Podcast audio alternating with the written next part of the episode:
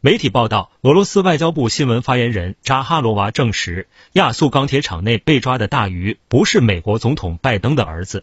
扎哈罗娃就网传美国总统次子亨特在马里乌波尔市的亚速钢铁厂地下被捕，作出回答，在乌克兰被捕的不是亨特先生，相比于亨特先生，他更超值。有分析人士称，无论这条大鱼是何方神圣，现在都还没有到公开的那一步。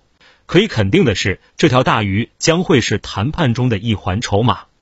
听头条，听到新世界，持续关注最新资讯。